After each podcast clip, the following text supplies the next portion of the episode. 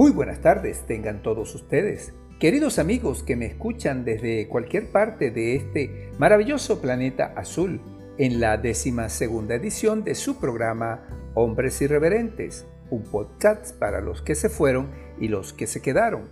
Transmitiendo para ustedes quien les habla, Edesio Salinas. Tengo el placer de compartir hoy la vida y obra de una persona excepcional, vinculada al arte y al entorno religioso y espiritual de millones.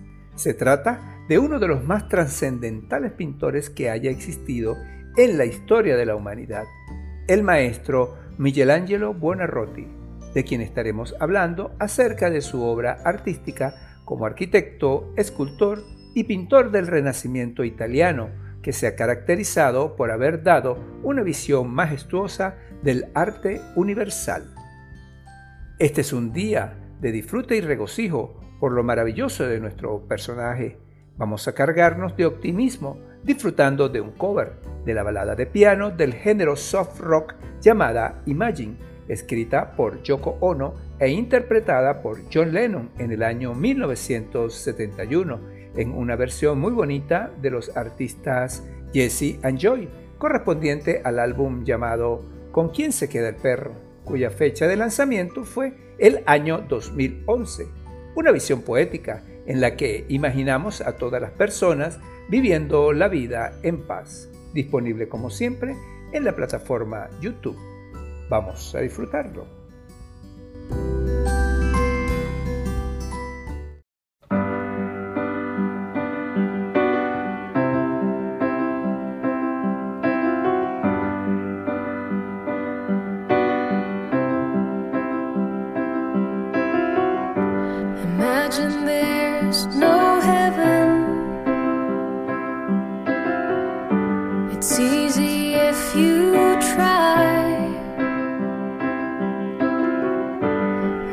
hell below us. Above us, only sky.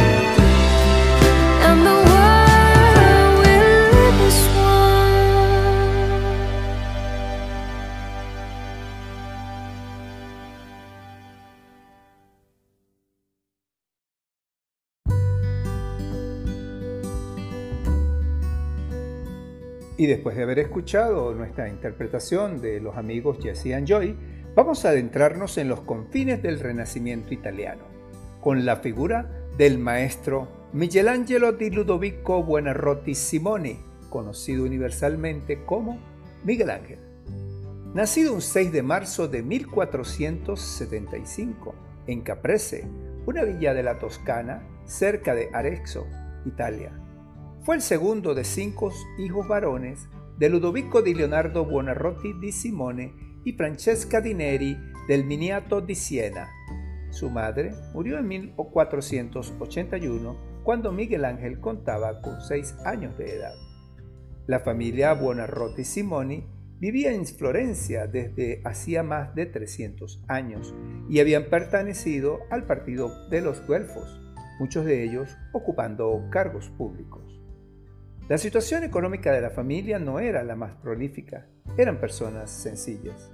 Su vida en Florencia transcurrió de manera muy difícil desde el punto de vista económico, dependían de unas pequeñas rentas procedentes de una cantera de mármol y una finca que tenían en Stigmano, pueblo donde Miguel Ángel había vivido durante la larga enfermedad y muerte de su madre. Allí quedó al cuidado en la familia de un picapedrero. Siempre los grandes genios pasan por notables crisis personales que les fortalecen el carácter y los prepara para la inmortalidad. Mientras su padre vivía, se opuso a que Michelangelo siguiera por el camino del arte, por considerar que era un oficio poco remunerado y no era digno del prestigio y linaje de esa familia. Hay un comentario muy curioso que se le atribuye al maestro Miguel Ángel. Afirmaba que su vena artística le venía de la nodriza que había tenido, la mujer del picapedrero que lo crió. De ella comentaba, juntamente con la leche de mi nodriza, mamé también las escarpas y los martillos con los cuales después he esculpido mis figuras. Un genio convencido de su grandeza por realizar. Desde muy joven manifestó sus dotes artísticas para la escultura, disciplina en la cual comenzó a sobresalir. En abril de 1488, con 12 años de edad y gracias al consejo de su amigo Francesco Granacci, otro joven que se dedicaba a la pintura, entró en el taller de los famosos Girlandaio, Domenico y David. Su familia y los Girlandaio formalizaron un contrato de estudio durante tres años por el cual le pagaron a Miguel Ángel la suma de 24 florines de peso exacto, 6 durante el primer año 8 durante el segundo y 10 al tercero, para una suma total de 96 liras, cantidad invaluable en nuestros años, pero que representaba un excelente salario para esa época y para un aprendiz. Habiendo conocido parte de la vida del maestro Michelangelo como se le conoce en italiano, los dejo con el tema de Flower Duet, que en español se conoce con el nombre de El Dúo de las Flores, es un dúo para soprano y mezzo-soprano de la famosa ópera Lacni de Leo Delibes. Lacni está ambientada en la época del dominio de la India por la Gran Bretaña. Esta ópera se cantó por primera vez en París en 1883. El dúo se interpreta en el primer acto entre Lacni, la hija de un brahman, y su criada Malika, cuando van a recoger flores cerca de un río y en esta oportunidad la vamos a escuchar en una maravillosa interpretación de la cantante Sarah Brickman y Charlotte Shure en una versión del año 2019 en la que se destacan sus gentiles voces, que invito a disfrutarlas.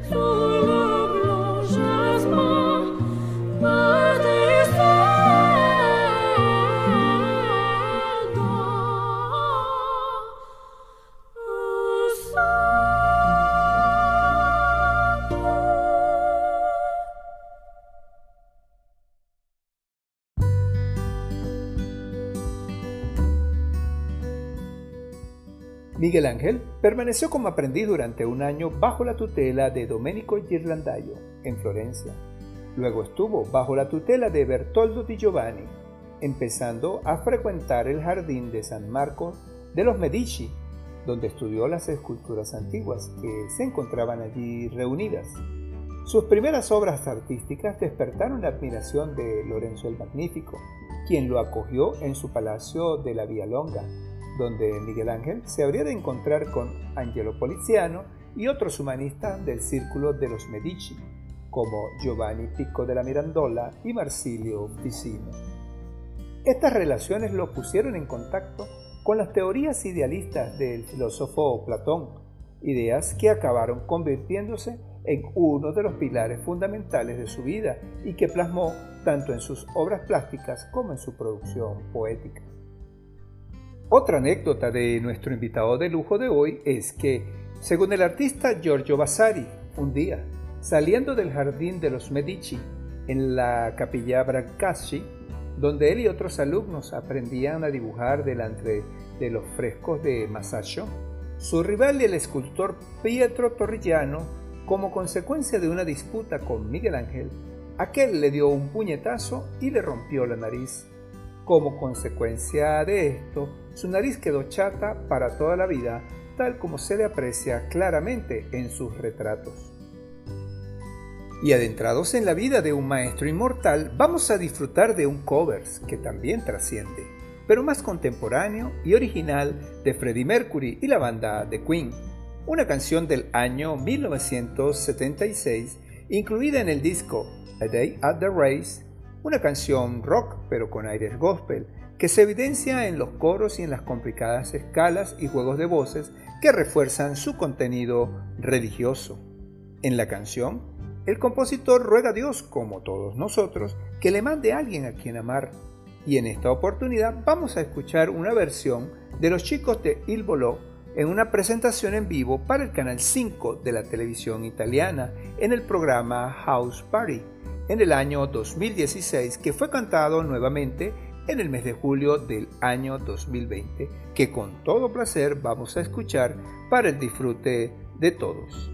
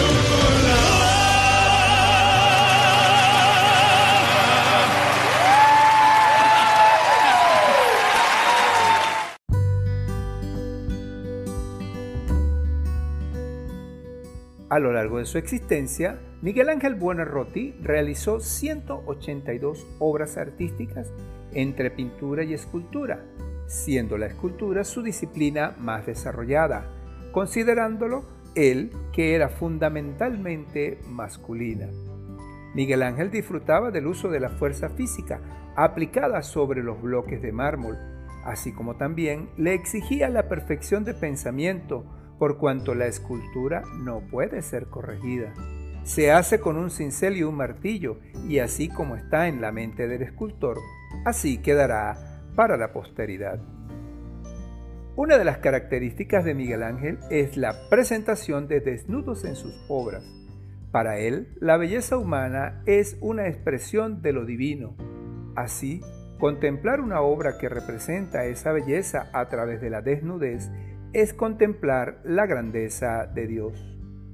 Otra de las características de algunas de sus obras es que son intencionalmente inacabadas, es decir, deja siempre algo por terminar, asumiendo filosóficamente el concepto de lo incompleto como categoría estética, es decir, el non finito. En su vasta obra escultórica, hoy vamos a referirnos a tres principales que son para mi parecer las más conocidas por su belleza y perfección, como por el tema que toca a cada una de ellas. La primera, el David de Miguel Ángel. Es una escultura que representa al rey David bíblico en el momento previo a enfrentarse a Goliat. Fue acogida como símbolo de la República de Florencia en momentos de confrontación política contra los gobernantes de la época, la familia Medici. Es un David muy fuerte, musculoso, con su ceño fruncido y sus ojos puestos en el objetivo, preparado para atacar a Goliat. Surge a partir de un bloque de mármol que fue extraído de la cantera de Fantiscriti en Carrara y había sido transportado a Florencia por el mar Mediterráneo remontando el río Arno. El bloque, de 18 pies de altura, que fue llamado el gigante, había sido dañado por un artista llamado Simone da Fiesole, que lo había estropeado tratando de esculpir en él. El bloque fue apartado y abandonado durante muchos años. Otros escultores como Agostino de Duccio y Antonio Rossellino esculpieron también sobre el mismo bloque sin tener éxito, abandonándolo con varias fracturas y partes a medio trabajar.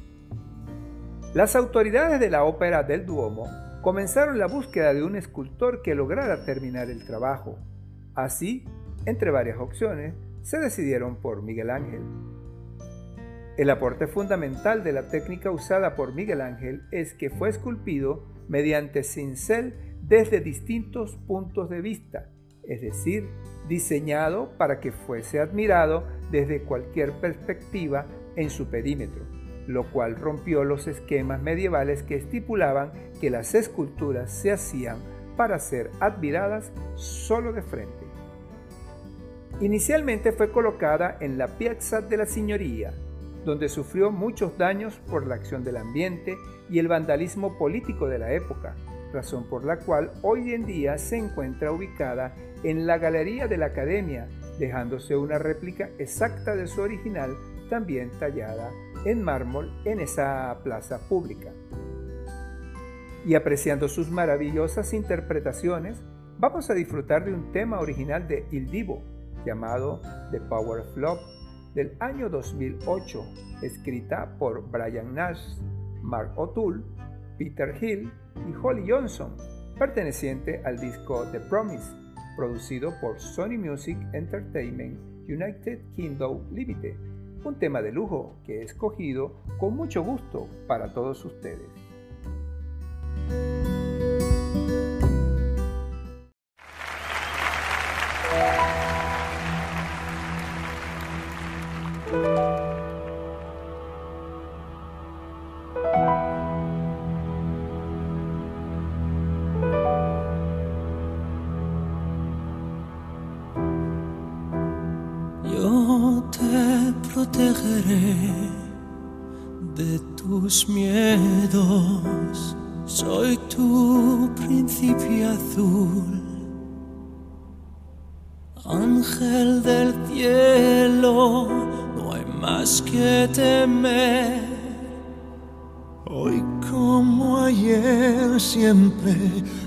Me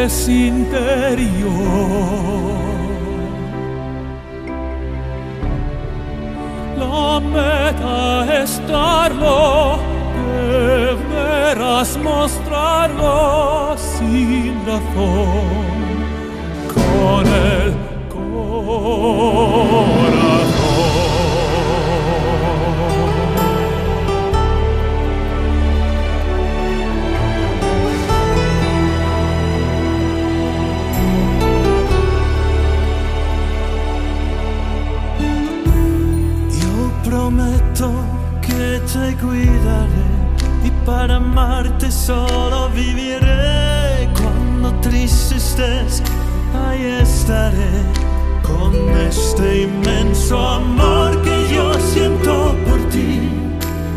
Y nunca llorarás, tú serás lo único.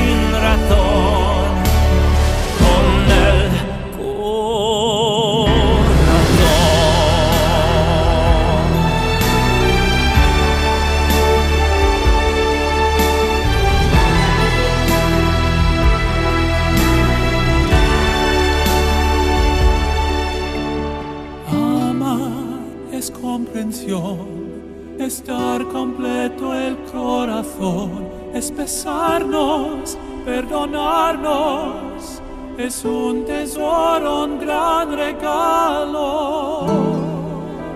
Solo importa tu amor, dámelo.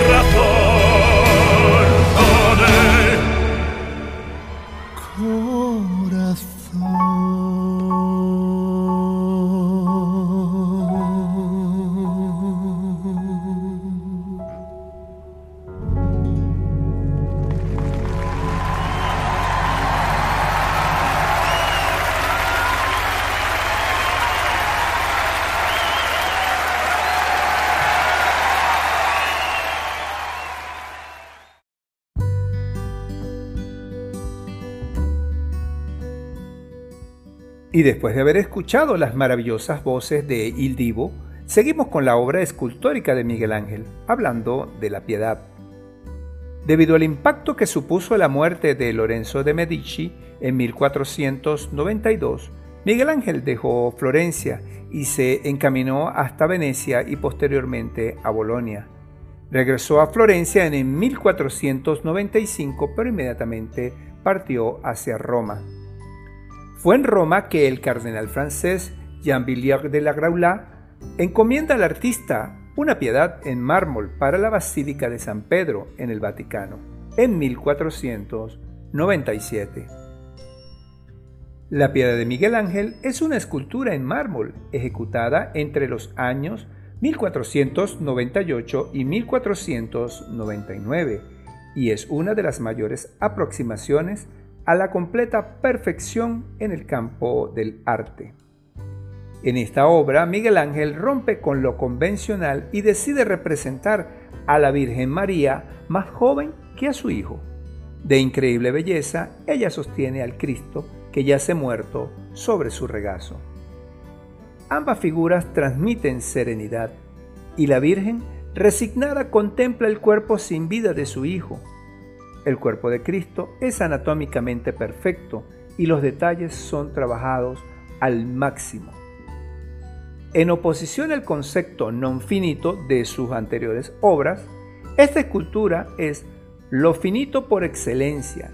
Toda la obra está excepcionalmente terminada, pulida y con ella tal vez Miguel haya alcanzado la verdadera perfección.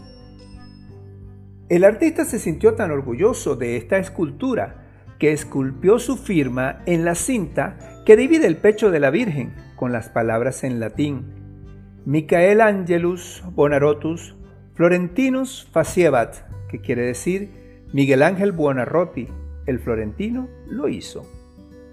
En cuanto al segundo aspecto, Miguel Ángel destacó por su capacidad de desafiar la tradición artística al representar a María, mucho más joven que Jesús y sin signos visibles de sufrimiento. Por eso es justo preguntarse qué significado se esconde detrás de la piedad de Miguel Ángel. Los estudiosos del arte renacentista exponen que la piedad del Vaticano o la piedad de Miguel Ángel representa el momento en que la Virgen María recibe el cuerpo de Jesús y lo sostiene en sus brazos justo antes de la llamada lamentación sobre Cristo muerto o plantus. Las principales características de esta escultura resultan de las soluciones que el artista encontró para el tratamiento de la composición, el material y las dimensiones de estas figuras. Y para disfrutar de la música magistral les presento otro tema fascinante de nuestros invitados de hoy, Il Divo, el Adagio, obra original de Albinoni, pero con una adaptación en voz escrita por John O'Grant y Anthony Patrick James McGuinness, producida por Warner Chappell Music y perteneciente al álbum del año 2008, Promise, otro tema majestuoso que disfrutaremos a continuación.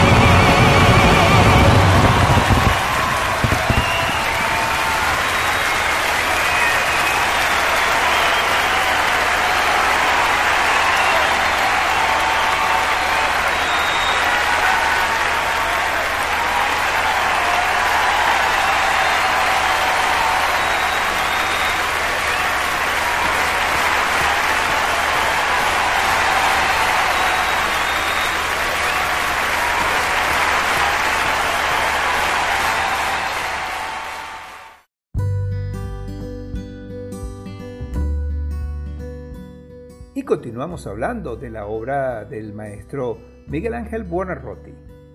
La piedad es una pieza monolítica, es decir, está hecha a partir de un solo bloque de mármol blanco extraído de las montañas de Carrara en la región de la Toscana, Italia. Se cuenta que Miguel Ángel iba personalmente hasta Carrara para escoger sus bloques de mármol.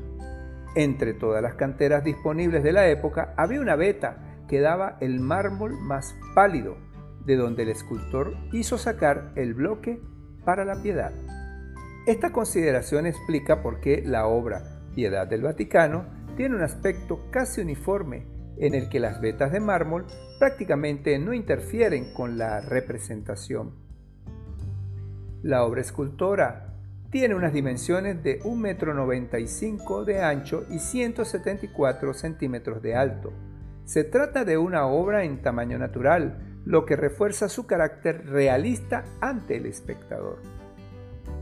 La figura de Jesucristo, con la cabeza y el brazo inclinado hacia el lado derecho, armoniza con la figura de la Virgen María, que está envuelta en gruesas telas llenas de pliegues. El rostro de Jesucristo, según el propio Miguel Ángel, representa un hombre incorporado a la naturaleza humana, por lo tanto común en sus despojos mortales. Sin embargo, no vemos en la figura signos de dolor, es la paz de quien muere por amor a la humanidad. La expresión de su rostro aparenta no tener emociones, sin embargo, la dirección de su cabeza contornada hacia abajo nos hace pensar que María contempla y medita la escena en su corazón. Resignación y aceptación de la muerte del Hijo amado muestra un nivel de comprensión y amor puro por quien dio la vida por el prójimo. En la escultura de Miguel Ángel, María no es el despojo de un alma sufriente. María no consiente convertirse en víctima ni cuestiona su fe. Por el contrario, carga con su realidad, acompaña a su Hijo y contempla el misterio incomprensible del martirio. De hecho, el rostro extremadamente joven de la Virgen María fue justificado por Miguel Ángel como una forma de simbolizar su eterna virginidad. Para Miguel Ángel esto no era extraño. El artista pensaba genuinamente que las personas que se consagraban a Dios en cuerpo y alma eran eternamente jóvenes. Para mí esta es una obra que además de magnífica en cuanto a las técnicas ejecutadas por Miguel Ángel, es profundamente espiritual. Recuerdo que siendo yo un niño de 6 años, en el año 1972, esta obra maestra fue atacada por Laszlo Toth, un geólogo de origen húngaro que padecía una enfermedad mental. Cuentan que en una crisis nerviosa, Todd se dirigió hacia la escultura con un martillo y comenzó a golpearla mientras gritaba. Partió la nariz de la Virgen, dañó los párpados, el brazo izquierdo y el codo. Afortunadamente los daños pudieron ser reparados por un equipo profesional. Este ataque lo vi en fotografías del diario Últimas Noticias de Venezuela que mi padre llevaba hasta nuestra casa y entré en pánico al ver cómo fue destrozada. Yo no entendía por qué ese señor atacaba a la Virgen y a Jesús. Estas imágenes jamás se han borrado de mi mente, cosas del misticismo y de la fe a una edad temprana. Y para seguir disfrutando de este día domingo, les traigo la voz de nuestros invitados de hoy, Il Divo, con el tema Without You, original de María Carey del año 1993, correspondiente al álbum Music Box, pero en esta oportunidad en una versión del 2006 y en español llamado Desde el día que te fuiste, que forma parte del álbum Siempre del mes de mayo de 2006, un clásico del pop en voces de sopranos totalmente imponentes.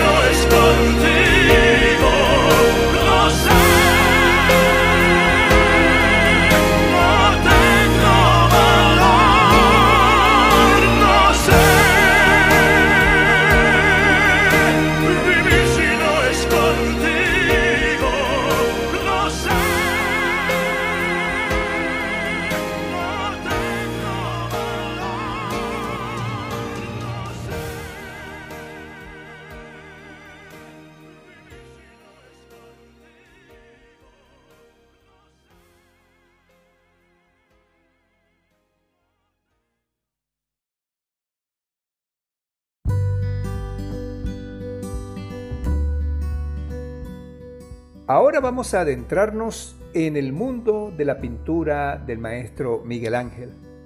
Entre todas sus obras, he escogido los frescos de la bóveda de la Capilla Sixtina. Para comprender la magnificencia de la obra de Miguel Ángel en la bóveda de la Capilla Sixtina, es importante saber que un fresco es una pintura realizada sobre una superficie cubierta con dos capas de cal. La primera, llamada arrixio, de mayor espesor, hecha con cal apagada, arena de río y agua, y la segunda, llamada intonaco, mucho más fina y formada por polvo de mármol, cal apagada y agua, sobre la cual se van aplicando los pigmentos cuando ésta todavía está húmeda y por jornadas de trabajo de 8 horas, debido a que la cal en un periodo de 24 horas comienza su proceso de secado y no admite más pigmentos. Imagínense ustedes un techo de 560 metros cuadrados con el fresco más maravilloso que haya podido ser imaginado por un artista que solo del nivel de Miguel Ángel pudo hacer. La bóveda de la Capilla Sixtina en Roma es un conjunto de pinturas realizadas al fresco para decorarla. Esta capilla se encuentra en el gran complejo arquitectónico de la ciudad del Vaticano, en Roma. Fue pintada entre 1508 y 1512 por Miguel Ángel y es una de las obras pictóricas más complejas de toda la historia del arte humano, que fue encargada por el Papa Julio II para sustituir la pintura que había en aquel momento a base de un fondo azul con estrellas doradas que había sido realizada por Pier Matteo de Amelia según la tradición de los templos paleocristianos en la época del Renacimiento italiano. En la bóveda de cañón rebajada, el artista diseñó una complicada arquitectura simulada donde incluyó el desarrollo de las historias del Génesis narradas desde el extremo del altar hacia la puerta de entrada de la capilla. Desde 1508 hasta el otoño de 1512, Miguel Ángel trabajó solo en la realización de 300 figuras, más todos los detalles, sin ayudantes, ejecutadas con las medidas exactas que decía el Antiguo Testamento que tenía el templo de Salomón. El primero de noviembre de 1512 se celebró la primera misa en esta capilla después de acabada la pintura de la bóveda. Se dice que un comité de asesores se reunió junto al Papa Julio II y decidieron que los motivos de la capilla serían los doce apóstoles con Jesús, la Virgen María y San José. A lo que Miguel Ángel no hizo caso y pintó afortunadamente todo lo que quiso. Este gesto y haber sacado un trabajo tan arduo adelante y con la máxima perfección sentó cátedra y solo Leonardo como precedente, dignificando la profesión de los artistas como hombres libres, cultos e independientes. Está conformada por nueve frescos que representan las escenas del libro del Génesis, como ya dije, y entre varios profetas y síbilas, que son las profetisas, rodeadas por los ignudi, que son desnudos masculinos simbolizando la belleza del ser humano hecho a la imagen y semejanza de Dios. 25 años después de terminar la obra de la bóveda, Miguel Ángel comenzó a pintar el mural en el ábside de la capilla, que se llama El Juicio Final. Para mí hay dos frescos que me han impactado personalmente la creación de Adán y el juicio final. El primero pintado por Miguel Ángel alrededor del año 1511. Ilustra uno de los nueve episodios del Génesis representados allí por el artista toscano, en el cual Dios le da la vida a Adán, el primer hombre. Cronológicamente es el cuarto de los paneles que representan episodios del Génesis en el techo de la capilla, y fue uno de los últimos en ser completados. Es una de las obras de arte más apreciadas y reconocidas en el mundo. Dios es representado como un viejo con barba, envuelto en una alborotada túnica color púrpura, la cual comparte con unos querubines. Su brazo izquierdo está alrededor de una figura femenina, normalmente interpretada como Eva, pero que para ese momento no había sido creada aún, y en sentido figurado espera en los cielos a que le sea dado un lugar en la tierra. El brazo derecho de Dios se encuentra estirado para impartir la chispa de la vida desde su propio dedo al dedo de Adán, cuyo brazo izquierdo se encuentra en idéntica posición al de Dios. Es famoso el hecho de que ambos dedos están separados por una mínima distancia.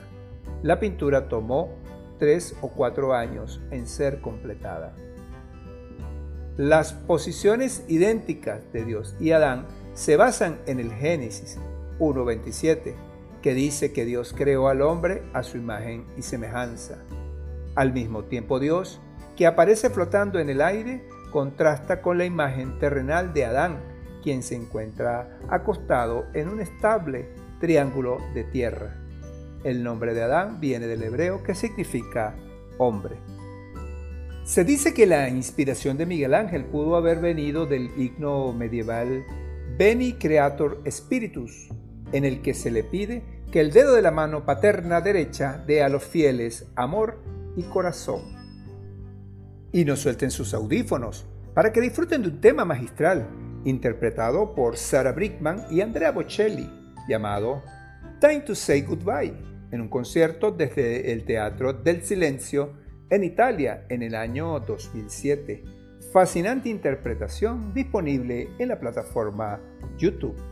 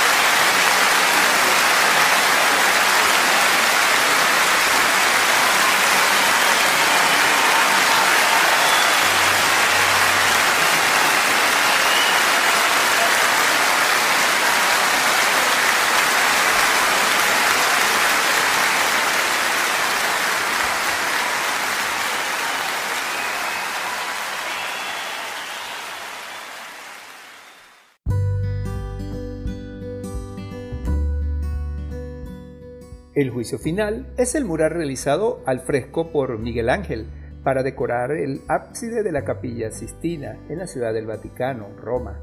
Empezó a pintarlo 25 años después de terminar la bóveda de la capilla. En 1535 el Papa Paulo III encargó a Miguel Ángel el fresco más grande que se haya pintado y que trataría sobre el juicio final y que se ubicaría en la pared del altar de la capilla Sistina. El tema estaba relacionado con lo que había sucedido en la iglesia en los años precedentes, la reforma protestante y el saqueo de Roma. Por eso se intentaba representar a la humanidad haciendo frente a su salvación. Una vez terminada, en 1541, la pintura provocó un escándalo y las críticas más violentas, porque se consideraba vergonzoso que en un lugar tan sagrado se hubiesen representado tantas figuras desnudas especialmente algunas parejas cuyas posturas podían parecer comprometedoras. Según algunos obispos, el fresco no correspondía a un recinto tan sagrado como la capilla, sino a una taberna. Se acusó a Miguel Ángel de herejía y se intentó destruir el fresco, aunque el Papa Julio III era tolerante y no se preocupó por los desnudos. A su muerte se decidiría la corrección del fresco, colocando paños de pureza a sus personajes. La persona que se ocupó de esta labor por orden del Papa Pío V fue Daniele da Volterra, un discípulo de Miguel Ángel, a quien por este trabajo se colocó el sobrenombre de Braguetone o Pintacalzones. Daniele murió dos años después de iniciar el trabajo sin haberlo terminado. Más adelante, en 1570, ya cuando Miguel Ángel había fallecido, el pintor El Greco se propuso repintar el juicio final, pero esta vez acorde con las ideas de la contrarreforma. Pero para ese entonces el fresco del juicio final ya era tan aceptado entre los religiosos que el Greco tuvo que abandonar Roma por decir tal locura. La obra del maestro Miguel Ángel es tan fascinante que uno jamás deja de apreciarla y entenderla. Cada escultura, cada pintura lleva en sí mismo un entramado de significados que indican que uno pasará toda la vida admirándola y comprendiéndola y jamás podremos terminarla. Y siguiendo con la versatilidad de la voz de los chicos de Il Boló, vamos a escucharlos interpretando un tema original del maestro Agustín Lara, del año 1932 llamado Granada e inspirado en la ciudad española. en una versión del año 2016 producida por Sony Music Entertainment Italia en un concierto frente a la Catedral de Granada, en España. Preparen sus audífonos porque es un tema maravilloso e inspirador.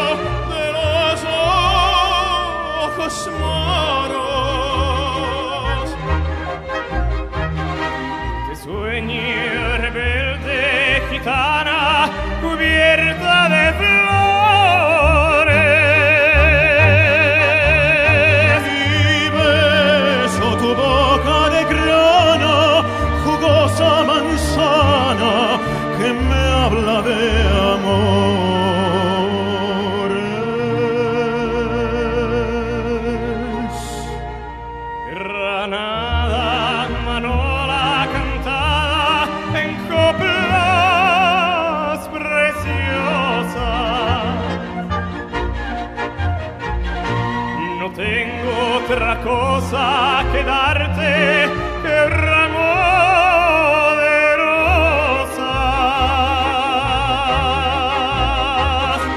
de rosas de suave fragancia que le dieran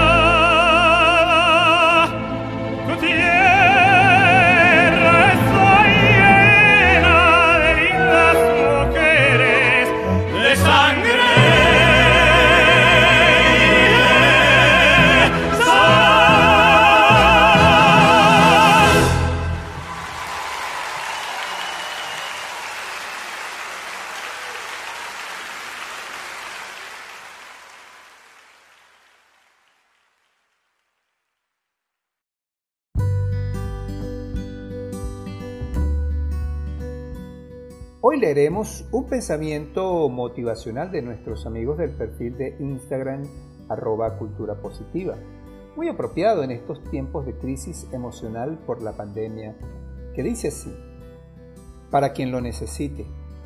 Yo sé que mañana te despertarás un poquito mejor, un poquito más en calma. También sé que tarde o temprano vas a encontrarle la vuelta. Quizás no hoy, quizás tampoco mañana, pero vas a poder. Ahora, respira profundo, relaja los hombros y descansa. Vas a poder con todo. Este pensamiento nos recuerda que siempre podemos con todo, que vamos a tener mejores días que el de hoy, que nuestra paz interior es más importante que cualquier otra cosa y que para que podamos dar lo mejor de nosotros debemos descansar. Así que hoy domingo, relájate, respira y descansa. Mañana podremos con todo agradecer a Dios hoy y a la vida por darnos esta oportunidad. Y para finalizar espero que el podcast de hoy haya sido de su agrado y sirva para apreciar el talento de este fascinante artista. Me despido hasta el próximo domingo, no sin antes agradecerles por haberme permitido llegar hasta ustedes. En la producción general, quien les habla, Edesio Salinas. Sígueme en las redes sociales a través de Instagram, Facebook, YouTube, Twitter y Telegram, así como en las plataformas Anchor, Spotify, Apple Podcasts, Google Podcasts y Overcast como arroba hombres irreverentes. Cualquier comunicación, sugerencias u observaciones, críticas constructivas o destructivas, no importa, escribe al correo hombresirreverentes arroba gmail.com. Y en estos tiempos en los que probablemente estemos padeciendo los rigores de la pandemia, la música sigue siendo un verdadero tónico reparador. Entonces los invito a relajarse y a dejar sus audífonos para disfrutar de la más imponente interpretación de los chicos de Il Voló del tema Nuestro amor es más que grande, muy apreciado por mí, compuesto por Claudia Brandt, Antonella Maggio y María Guido Ferrilli, correspondiente al álbum Il Voló del año 2010. Majestuoso homenaje al amor. Disfrútenlo. Chao.